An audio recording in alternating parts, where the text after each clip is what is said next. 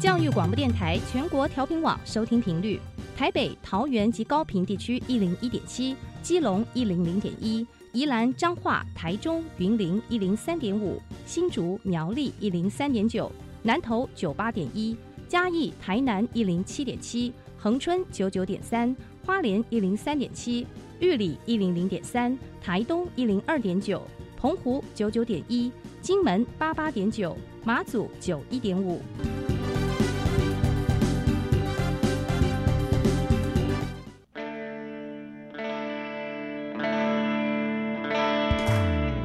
时时有惊喜，生活处处是学习。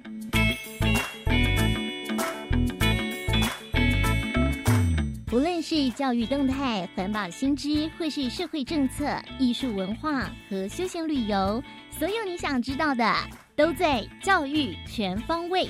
每周日上午十点零五分到十一点，邀请您与我们一同打开学习新视野。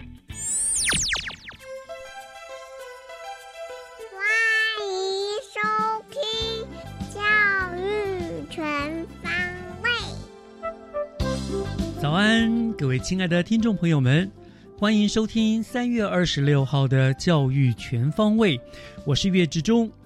大家今天都好吗？嗯，春暖花开哈，加上出国的旅游已经解禁了。近期呢，我看到了好多的朋友都飞去了日本赏樱，真的超级羡慕的。那台湾的樱花季都已经过去了，不过还好，接着上场的杜鹃花呢，也是把整个大台北都点缀的五彩缤纷、美不胜收。所以呢，听众朋友，如果你跟我一样，近期都没有办法出国去旅游，那么看一看四处绽放的杜鹃花，其实也是还挺不错的哦。希望大家的心情都像满开的花一般的美丽。三月的第四周。教育全方位，就让我们从学习加油站开始吧。学习加油站，掌握资讯，学习价值。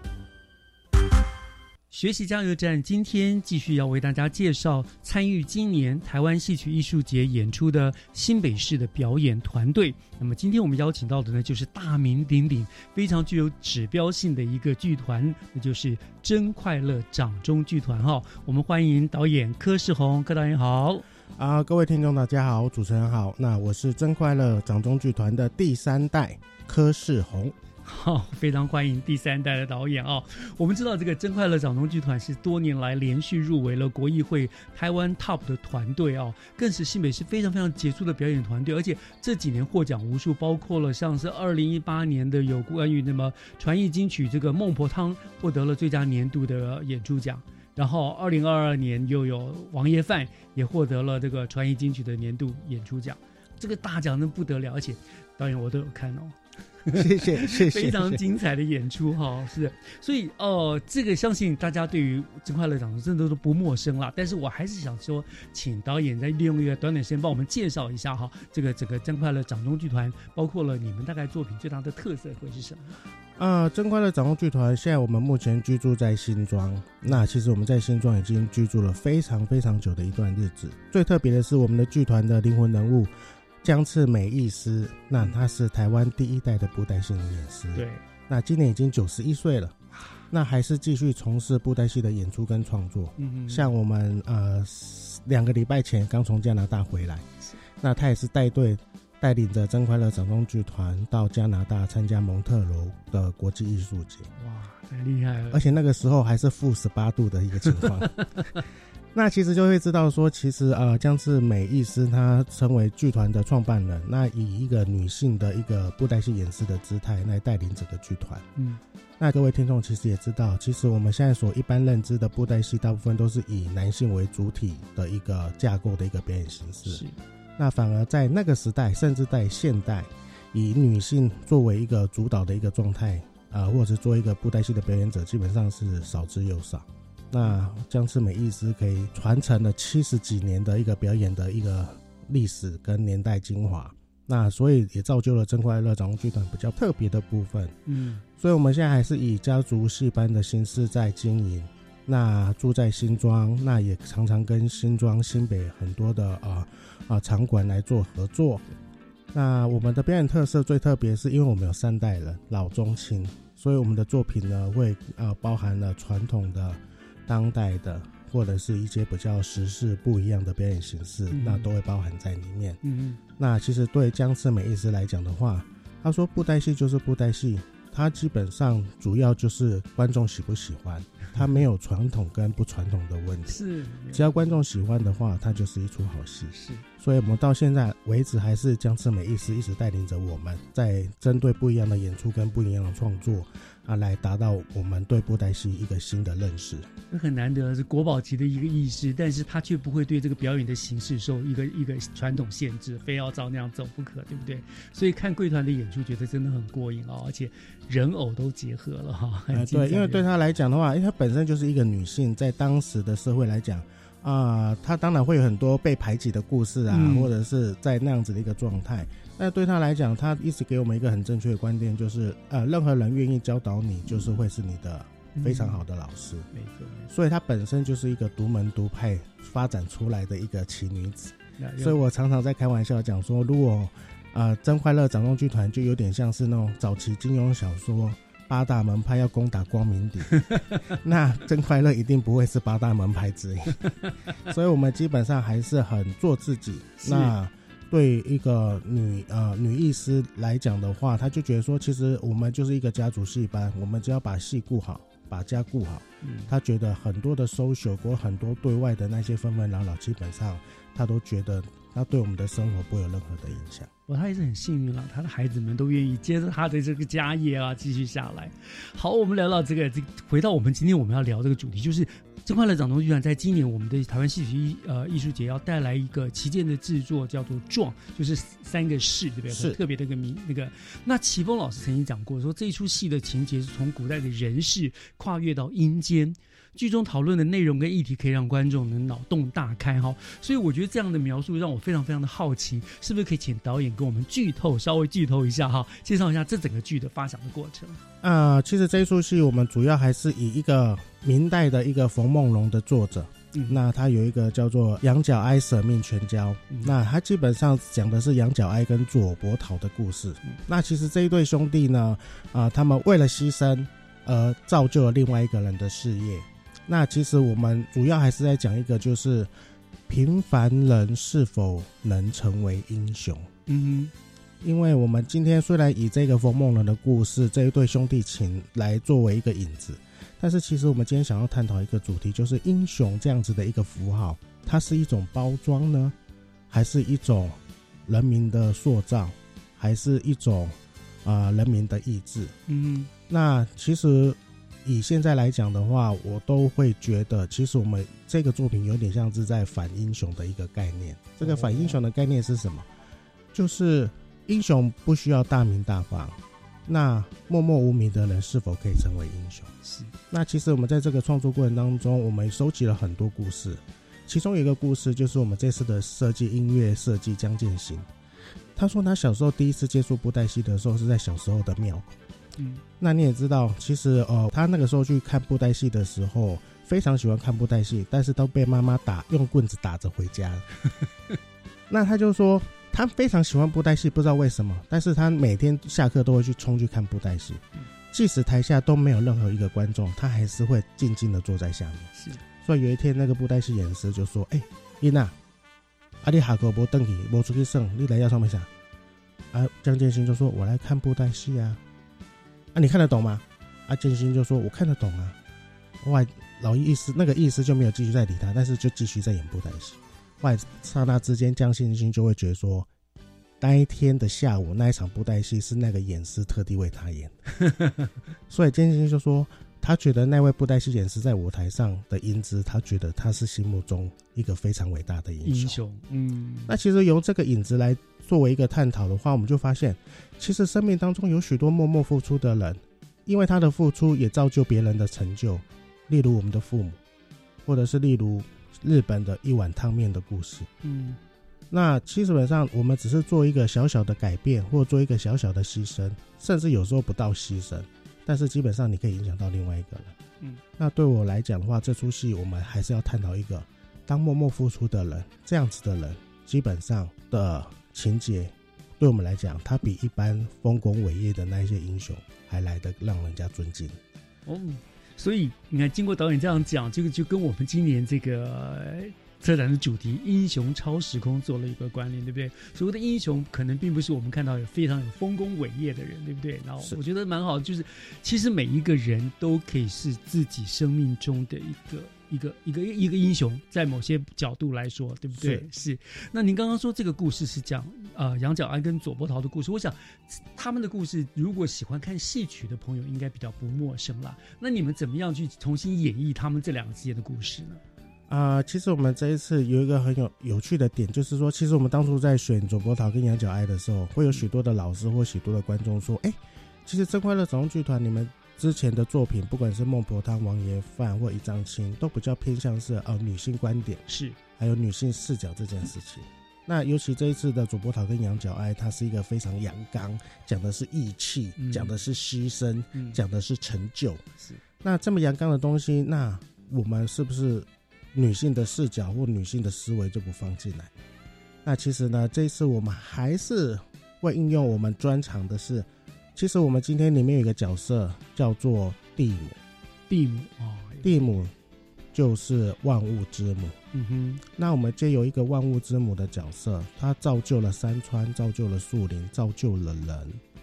那当他造就的人的时候，他发现，哎，人有他的意志去选择他所要想要做的时候，那就如同一个父母，他在养育一个孩子长大，经过了成长期、叛逆期，甚至结婚成家的时候，他如何去看待他的子女？所以说，我们在我们这个演出过程当中，我们其实就谈到一个，就是一个母亲如何来看待所谓牺牲的这件事情。所以我们在演出的过程当中，一开始就是会有一个吸尘器，我们用一个吸尘器作为一个引子，嗯，来隐喻凡事都是尘埃。是那由蒂姆拿着吸尘器，把这些尘埃慢慢吸吸收聚集起来，再来一一审视每个人发展的怎样，每个人创造了什么，每个人得到了什么。哦，听起来，所以这是一个蛮有趣的故事哈，就是里面的寓意还蛮多的。这个呃，它算是我们今年的一个旗舰制作嘛，是对。呃，可以跟我们讲一下这个呃演出的日期是哪天？啊，我们的演出的日期呢是二零二三年的四月十四号、十五号、十六号，这三天总共会有四场的演出。嗯礼拜五呢会是晚上七点半，礼拜六是下午两点半跟晚上七点半，还有礼拜天的最后一场是呃下午的两点半。那地点会是在台湾戏曲中心的小表演厅。那这一次的这一次的壮。烈士、贤士、义士三士成为状。那这一次会在台湾戏曲中心所举办的台湾戏曲艺术节啊，来隆重上幕。好，对，是导演讲到这个，我突然就想到，你说是三世，对不对哈？但是我们刚刚只听到的是左伯桃跟羊角哀，三世是三个义士啊，那那那是不是少了一个？蒂姆不算是士吧？呃，另外一个士是一个大家熟悉的，叫做荆轲。把这两个跟荆轲斗在一起，因为在冯梦龙的呃传统的剧本里面，基本上啊、呃杨角哀跟主播桃死掉之后，在阴间会遇到荆轲。哦，那反而有趣的是，冯梦龙在这一个剧本里面，他把荆轲塑造成一个坏人。从以前都知道荆轲是一个大英雄，对，啊他是一个大英，而且在《刺客列传》里面，他有一个非常大的篇幅在讨论荆轲。是。反而有趣的是，在冯梦龙明代冯梦龙的版本里面，反而把荆轲视为一个反派角色，因为啊、左伯桃死后，杨角哀为他立祠立庙，但是他影响到了原本在那边的荆轲啊，他的人民的香火，他不再受到人民的爱戴，所以他就去欺负了左伯桃。哦，好有意思。那其实这个东西，其实我们也是在探讨，就是啊，那荆轲是坏人吗？凡事都有一个先来后到。其实那时候我们在读这个剧本的时候，就想到，哎，之前的大埔事件，嗯，总是有个先来后到。那后来的人是否可以叫呃先来的人呃提早离开？是所以说这个东西我们也是在讨论一个，就是说，那荆轲真的是坏人吗？真的是如冯梦龙来讲的是一个坏人？嗯其实，在过程当中，我们还是在很多的辩证，这些辩证主要还是希望就是让观众来体验，就是说，其实传统戏曲不是只是在扮演一个故事。嗯哼当我们在跟当代的一些事件跟一些连接的时候，我们还是希望可以提出一些呃所谓戏剧本身的基础功能，就是一个思想的一个传递。所以，像我们在里面在探讨的就是，哎，那英雄真的是好人还是坏人？对，有好人英雄，也有坏人英雄。对啊，就像发动战争的时候，他的国家的人觉得他发动战争的领导者是英雄。嗯嗯，但是被欺负的人，他永远会觉得你欺负我的话，我们就觉得你就不是英雄。所以对我来讲的话，英雄是一个一体两面的事情。所以希望我们在这一次所谓的超时空英雄的这个概念当中，把一些传统的故事跟当代的一些呃所谓时事或者是一个当代的一些观念来做一些连接，我们来做一个辩证。是啊，我们这次的辩证也很特别，我们就是用整个故事来做辩证，而不是用台词或者是用语言来做辩证。反而我们提出了很多的点，让观众去思考说，那为什么荆轲会变成坏？那为什么羊角哀他会很生气？对啊，那谁是谁的英雄？反而是在这一次的创作过程当中，我们想要探讨的一个主题：平凡人是否也可以成为英雄哇？，听导演这样介绍，真的越来越想去看了啊！这一定要去看这出戏，而且我觉得其实这个就是你们真快乐的戏曲的一个特色，就是你们不只是表演的戏曲，你们在戏曲当中都可以给我们带来很多的醒思，跟我们一个所谓的这个呃探索，对不对啊？这个是你的特色。好，那我们也知道，就是在四月十四到十六号有四场的演出了，对不对？那有没有什么购票的资讯呢？啊、这一次的购票资讯呢，啊、我们会在 OpenTix 上面会有购票。那如果呢，因为这一次的呃戏曲艺术节有非常非常多呃顶尖而且非常精彩的节目，那如果各位听众呢，你用 OpenTix 来订票的话，你只要订啊、不同场次的三场演出的话，嗯对套票的话，原则上都会有七折的优惠。那这个算是一个非常优惠的一个情况啊，各位听众。我们应该要离开了电视，离开了手机，让我们走进剧场，让人与人接触，来体验剧场的美。没错，我们欢迎大家呢，在这么精彩的戏曲的表演，一定要走进剧场去看戏啊！好，那我们今天就非常感谢真快乐掌中剧团柯世宏导演为大家做的非常精彩的介绍。这个今年的旗舰制制作《壮》，请大家务必前往观赏。谢谢导演，谢谢各位，谢谢。谢谢。接下来请听《娃娃看天下》。听小朋友分享校园里的事。欢迎收听《娃娃看天下》。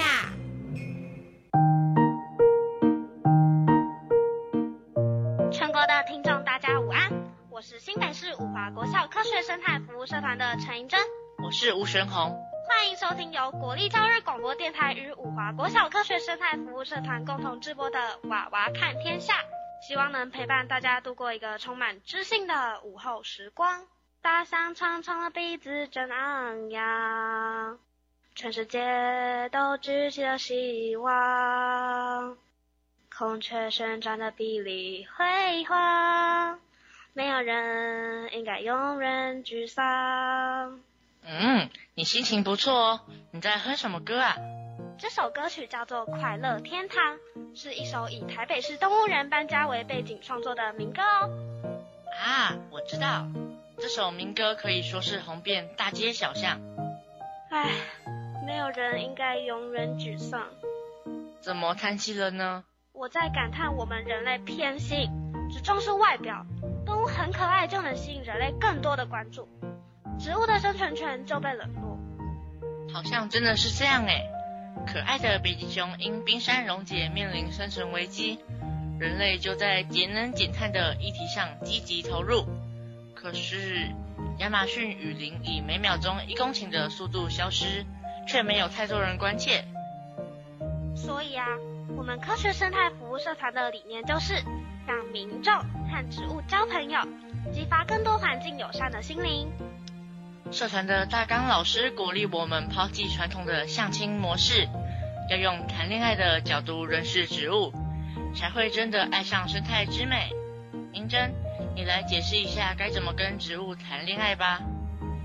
好哦，所谓相亲，就是一对完全陌生的男女，在亲友的介绍下，两人尝试互相认识。完全陌生，这样很尴尬吧？是啊，参加相亲的男女在见面前，会努力背诵对方的身家背景，像是星座、兴趣、毕业学校等等。例如，秀英小姐是天秤座，新竹教育大学毕业，喜欢动物，不喜欢晒太阳，喜欢喝咖啡，不喜欢加牛奶。啊，这不就跟上自然课一样，大家皱着眉头背诵植物知识。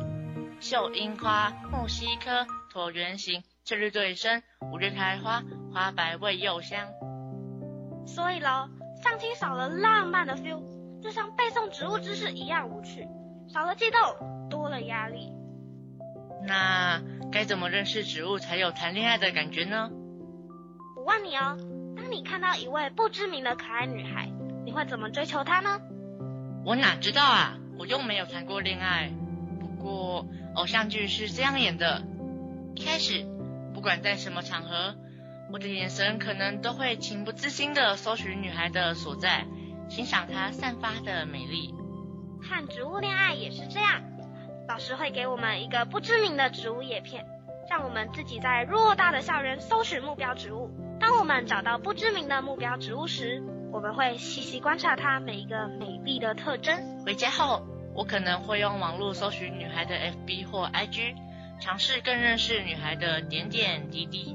不知名的植物，它美丽的特征印在我们的脑海中。这时，老师会请我们自己 Google 搜寻目标植物，探访美丽植物的故事。从 FB 或 IG 知道女孩迷人的背景后，我可能会写一封情书给她。认识了美丽植物的身影后。我们会为植物创作一首新诗，或是数来宝，让大家更认识植物的迷人故事点滴。哇，你们认识植物的过程跟追求女孩恋爱一模一样啊！是啊，就让我分享一下我们写给植物的情诗吧。你听听看，这是一首写给台湾栾树的诗。你可以欣赏我的绿意盎然，你可以迷恋我的金黄缤纷，你可以赞叹我的桃粉娇羞。你可以感叹我的萧瑟综合，哪里找得到我呢？不用打着灯笼，因为我身上就有许多灯笼。如果你在我的叶园看到许多绿色的句子，不要怕，我的温柔不会伤害你。我的家在哪里呢？请称呼我的家乡为福尔摩沙。好美的情诗啊！春天翠绿的叶子，夏天鲜黄的花朵，秋天桃粉的硕果。冬天枯萎的果实带着淡淡悲伤氛围，这是迷人的台湾栾树吧？是啊，借着这样美丽的情诗，我们更加深爱台湾栾树了。我再分享一首《数来宝》吧。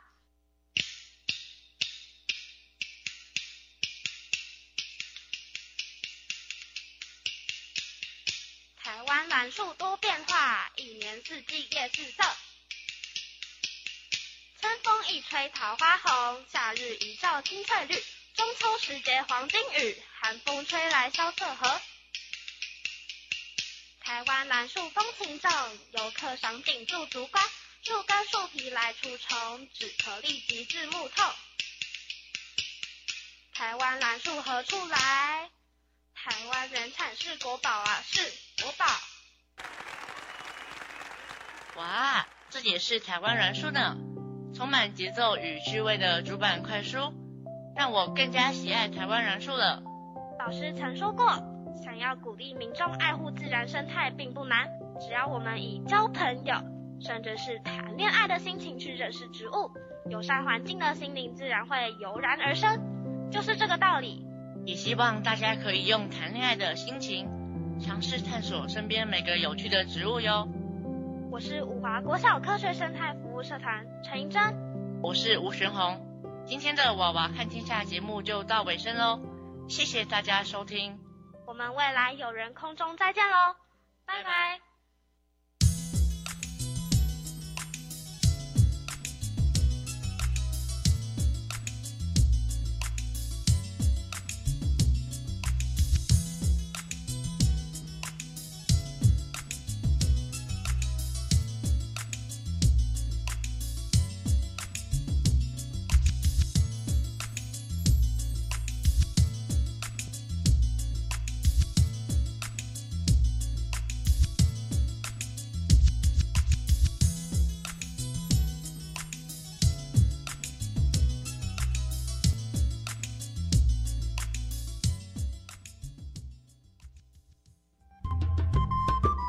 方创生说的是土地的故事，也是家乡的故事，更是台湾的故事。我是罗冈娜张敬业，开拓视野，看见世界，贴近彼此，感受生活，这就是返乡生活的目的。我是小峰，欢迎在每周六下午一点零五分加入地方创生实验室，一起来说说家乡，聊聊地方，打开对家乡未来的无限想象。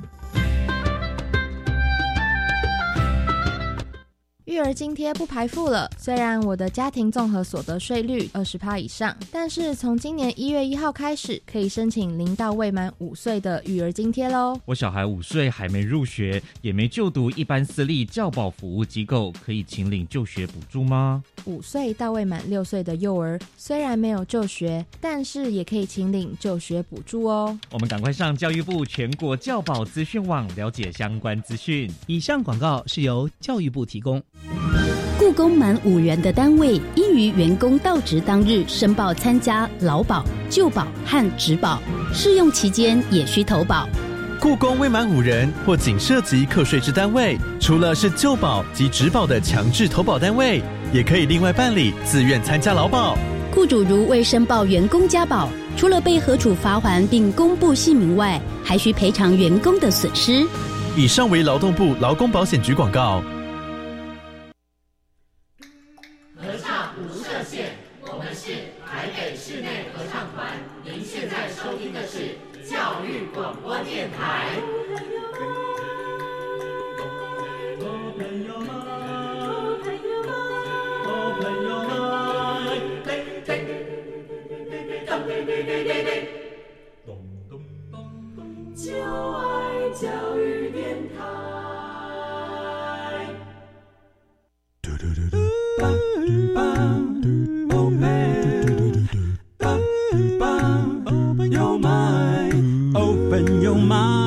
教育电台。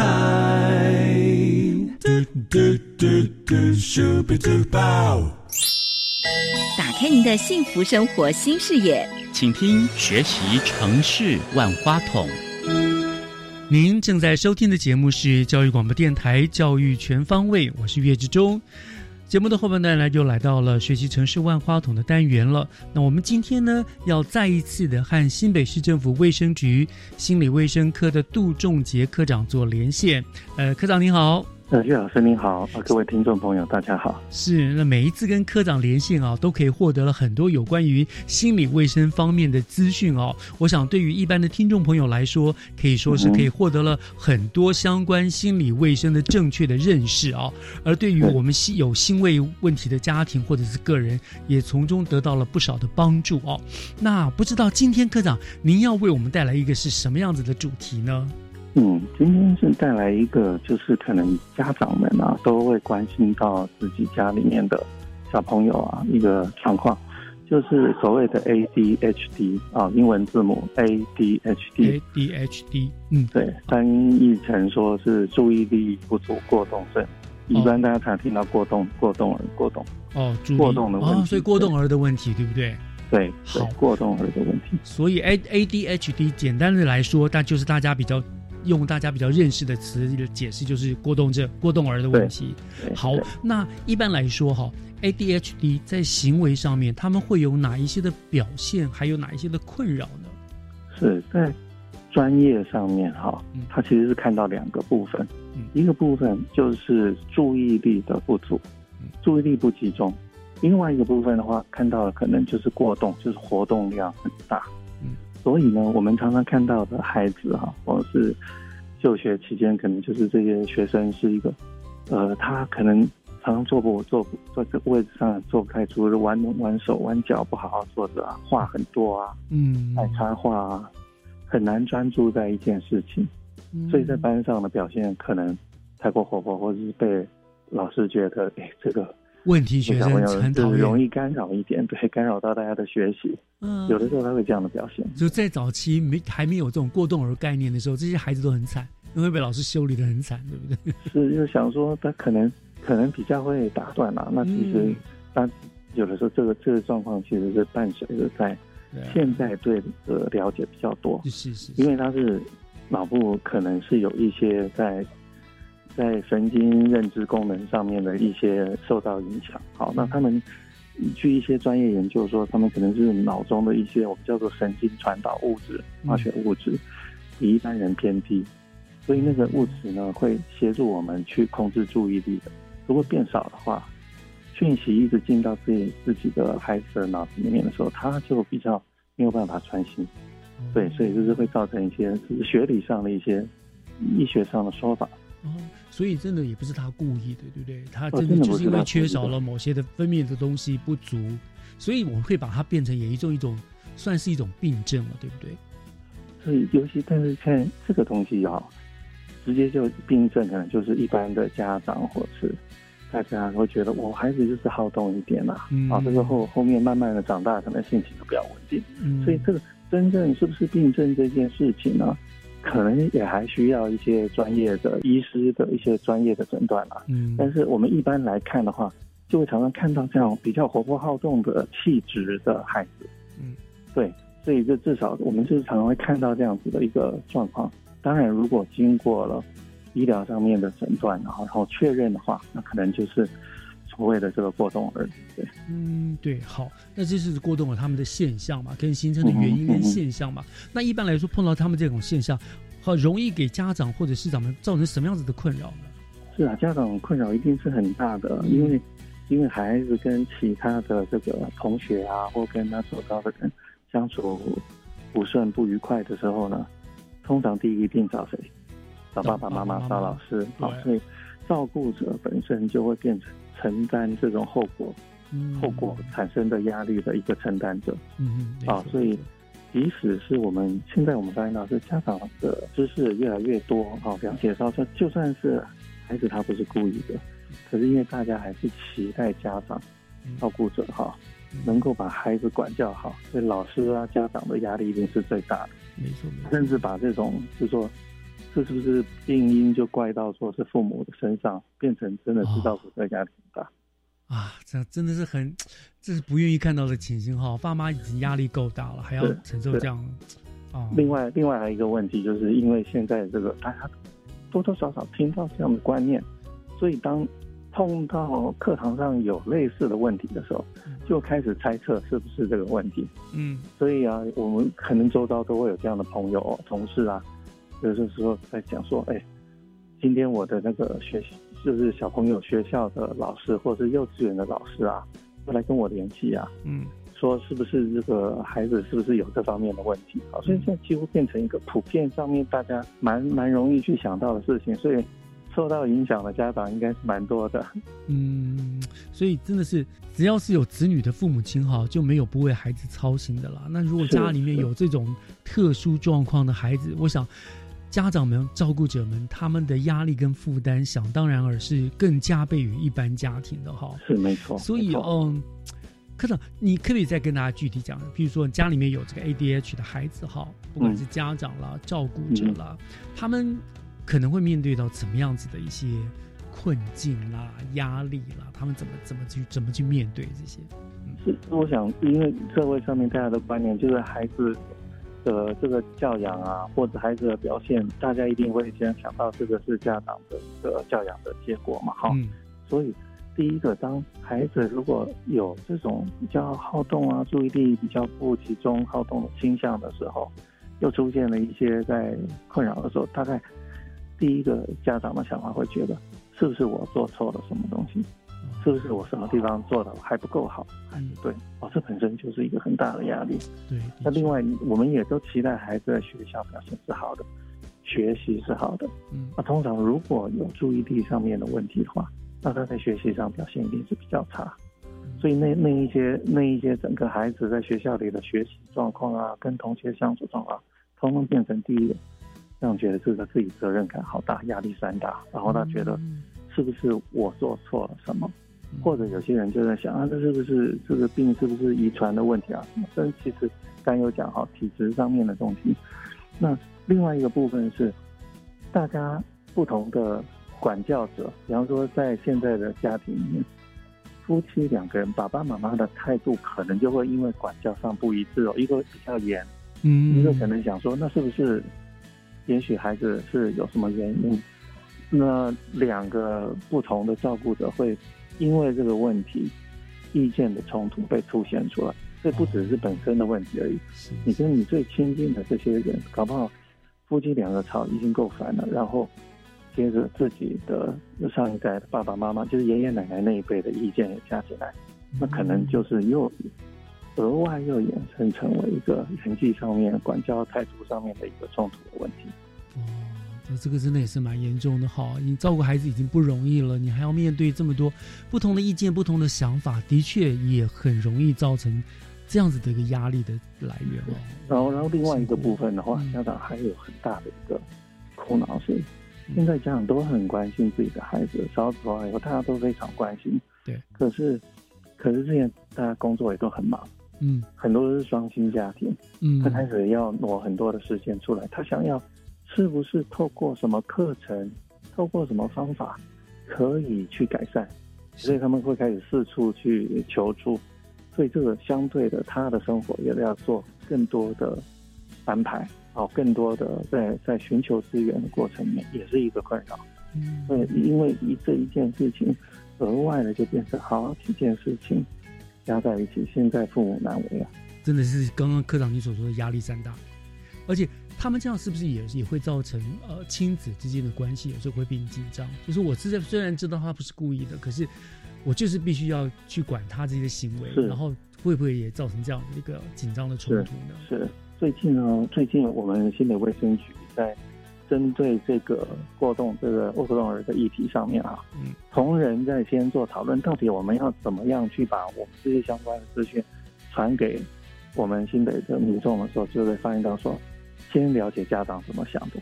嗯，其实家长的想法凝聚起来就是，第一，我们让这孩子不是故意的。嗯，哦，但是这个其实他们很多都已经知道，因为下面有一句是我们也帮所有家长说，他不是故意的，但是我还是好生气，很很很传神，很传神，对对对对，对我们可能在这件事情上面，真的就是大人家家家长哦师长们，可能要有更多的呃更充足的一些资讯，去让自己了解怎么样可以去。透过协助这样子的孩子，或协助自己的学生，然后进而能够让整个环境的负担啊，或是压力能够降低。对，我想这个真的是很重要哈。家长可能需要很多这来自于各方面的帮助，对不对？援助他可能帮他去去面对这样子的问题了哈，因为。听科长光这样讲的，来自不同层面的压力啊，讲讲孩子本身的，可能老师的，可能邻居的，可能甚至自己夫妻不同的教养的方式啦，家里面的长辈等等，听起来真的很辛苦，很辛苦哈。是，就是，但是我相信，就是大家从一个正向的角度看，其实这个就是为什么我们需要一些资讯，我们需要一些新的知识，透过这一些了解以后，就可以协助我们把我们自己的生活调试的更好一些。所以我们其实也就是去，我建议就是说，这些照顾者他其实需要很多 ADHD 相关的一些呃教育，比方说亲子课程啊，怎么样去跟有这种倾向的，就是有这种过动特质的孩子互动啊，怎么样？所以这现在其实因为课程讲座很多，那当然我们也会努力的去找到相关的专业的最好的一些资讯，来提供给我们的相关的就是民众好。那另外的话，香港可能会想到，我想您刚刚讲的，就是怎么样去，就是我们刚刚说他的面临的压力很大嘛，这个照顾整个家长压力很大，所以呃，就是去寻求帮助自己解脱的困境嘛。你刚刚就说了一个，比如说参加多一些。呃，讲座啦，课程对不对？那应该还有其他的方法。可是呢，我们现在稍微休息一下，我们听一段音乐。音乐回来之后呢，我们请科长来就告诉我们，来，现在我想很多家里面有这个孩子的家长一定很希望能够听到，对我就是面到这样的问题了，那我怎么办？我该怎么做？我们待会回来告诉大家好吗？好的，好，我们稍后回来。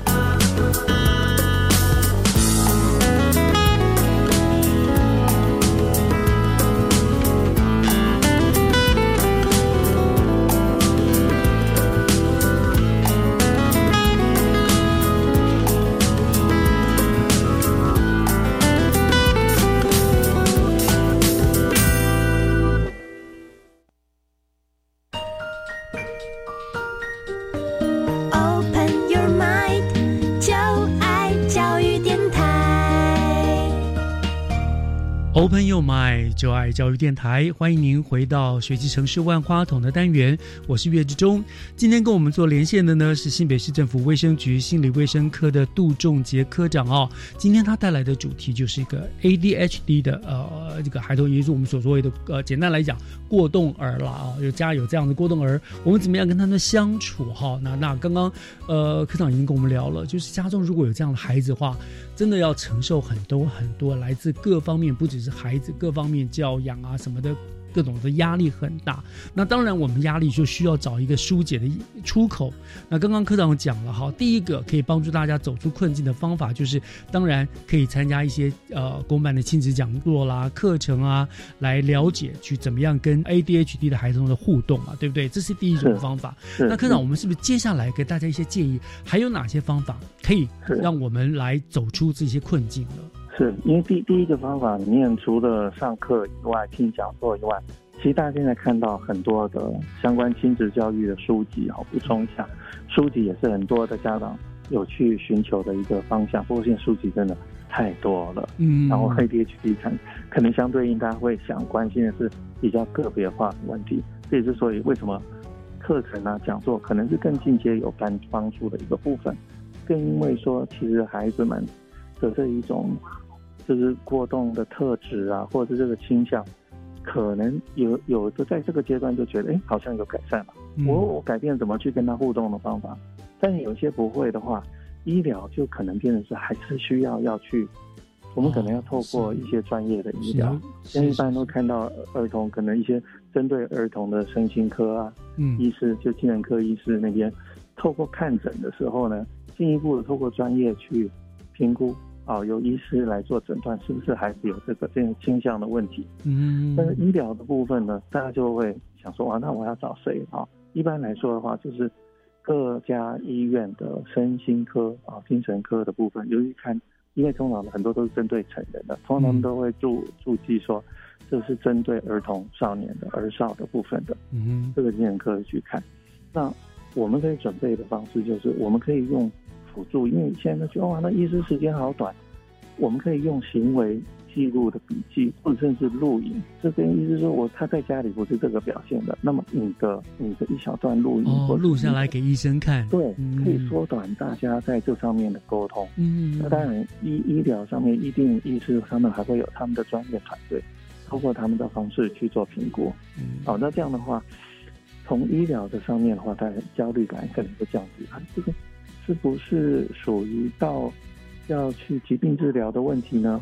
或者他这个特质要透过什么其他的方式来协助？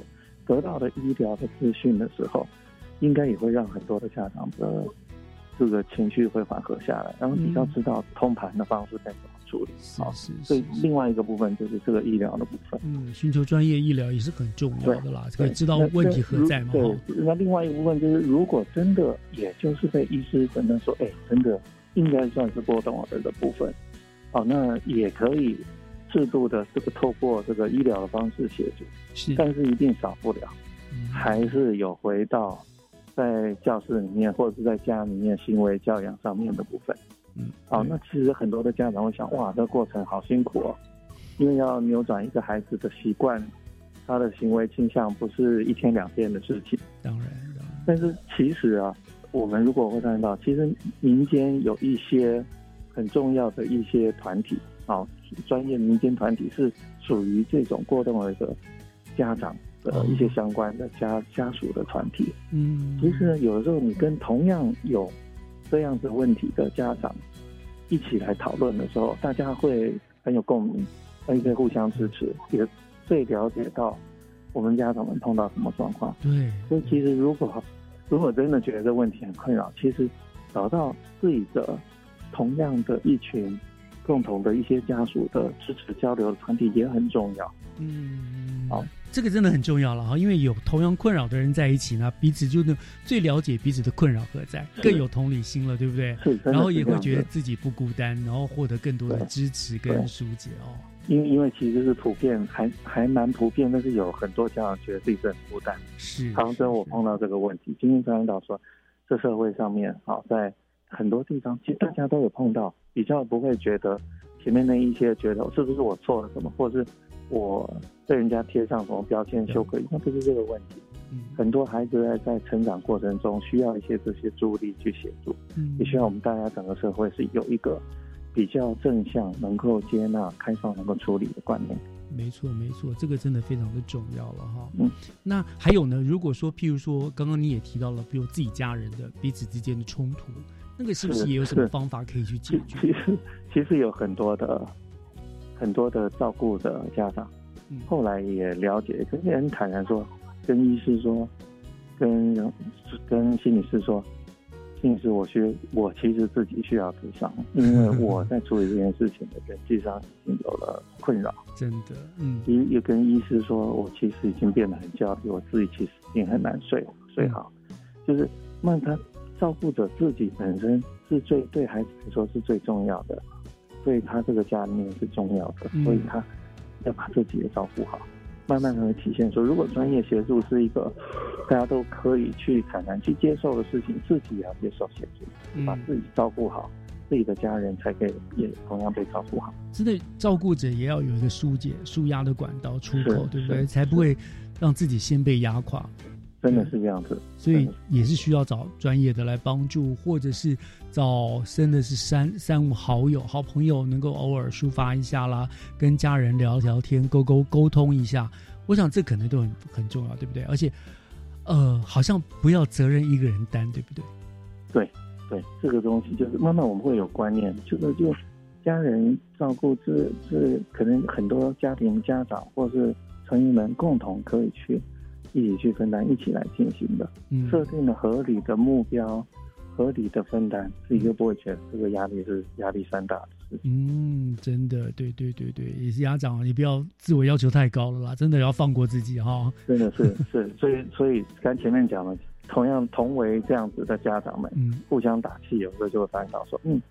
大家可以更能够接受自己现在的状况。嗯，那他们这些家长们，他们有还有什么协寻的管道吗？或者是说，譬如说新北市卫生局，你们有没有提供什么样的管道？有有有，我们就是这个要为了要给我们的这个民众的一个好的服务的话，其实我们最近哈三月份的时候，其实就已经有一个团体，就是属于亲子成长团体在进行当中。嗯，这个是亲子成长团体，我们找一些心理师专家来来协助，在我们的。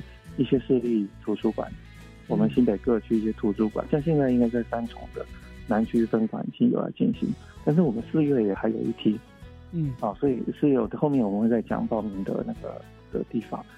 现在有除了这样子的亲子场团体以外呢，我们现在也有在四月份的时候，新会中心啊这边也会就是办一些呃 ADHD 亲子料理手作活动，我们邀请家长。跟我们的这些孩子们哈一起来参与一些活动，让大家他们都说这个照顾很困难，那我们就是的创造出一些亲子的活动来进行。好，那另外的话呢，我们其实现在有很多都是大家很忙的，但是我们也找到最好的心理师、精神科医师跟特教老师来开了一个这个线上讲座的课程。那个预计五月到七月的时候都会陆陆续续进行。嗯，那另外教学校里面，如果是老师，老师您您如果觉得这些班级经营的问题哈，对你已经造成困扰，我们也会给一个教师特别的增能课程，啊，特特别为老师做的一个专业的嗯职能提升的课，也是线上课程，也都会陆续的在这个社区新会中心这边推出。那我们也会把。所有这些讯息啊，放在我们新北市卫生局的脸书的粉砖，叫做“新北为什么”。我们在事情对为什么的“卫”是卫生局的“卫”哦，卫生局的新北为什么啊？卫生局的“卫”啊，对，大家从新北为什么就会看到我们的粉丝专业，然后可以在里面看到我们这一些相关的讯息。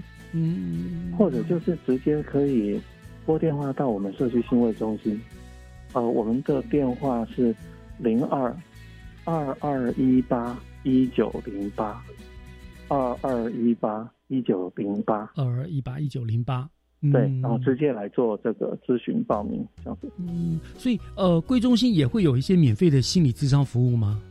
不是，如果是有碰到这一些相关的问题的话，也就请您就是拨拨电话的时候，可以就询问说，我觉得我这个需要社区性智商服务。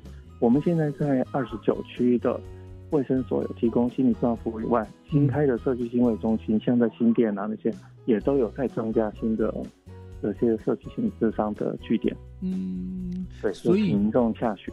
所以，我们新北市民市民朋友，如果你家中有这样的问题，你正面临这样的困扰，除了刚刚科长所说的参加一些团体啦，呃，寻求医生的辅助的话，其实也是可以从我们这个卫生局这个地方去寻求一些支援的，对不对？是，甚至参与你说三月、四月都会陆陆续续都会办理一些活动，让这些亲子们一起来参加，然后也可以为老师们做服务。非常的周到，非常的周到，对不对哈？因为我们小时候其实很多的身心健康问题不是我们能够预防或者是说能够治疗的啦，但是至少寻求支援跟疏解啊，让我们可以在面对问题上面，我想绝对会得到很多的帮助跟支持，对不对？是是，我们现在也是以这个为目标，希望我们的社区性卫生中心能够提供给我们所有市市民民众们更多的这一些多元的心理咨询的管道。嗯，是是，让他们不再感到孤独了哈。真的是，我觉得这个是很真的很重要，也不要那么自责哈。有很多的方法可以帮助你这样子。嗯，好，那我想我们今天就非常感谢呃这个卫生呃卫生局心理卫生科的杜仲杰科长哦，为我们带来了这个有关于 ADHD。注意力不足过动症的这个相关的尝试哦，呃，希望能够帮助到有需要的朋友们。当然啦，还最重要还是希望大家都能够健健康康、开开心心的了啊。是，好，那我们今天就再次感谢科长接受我们的访问，谢谢科长，谢谢，再见。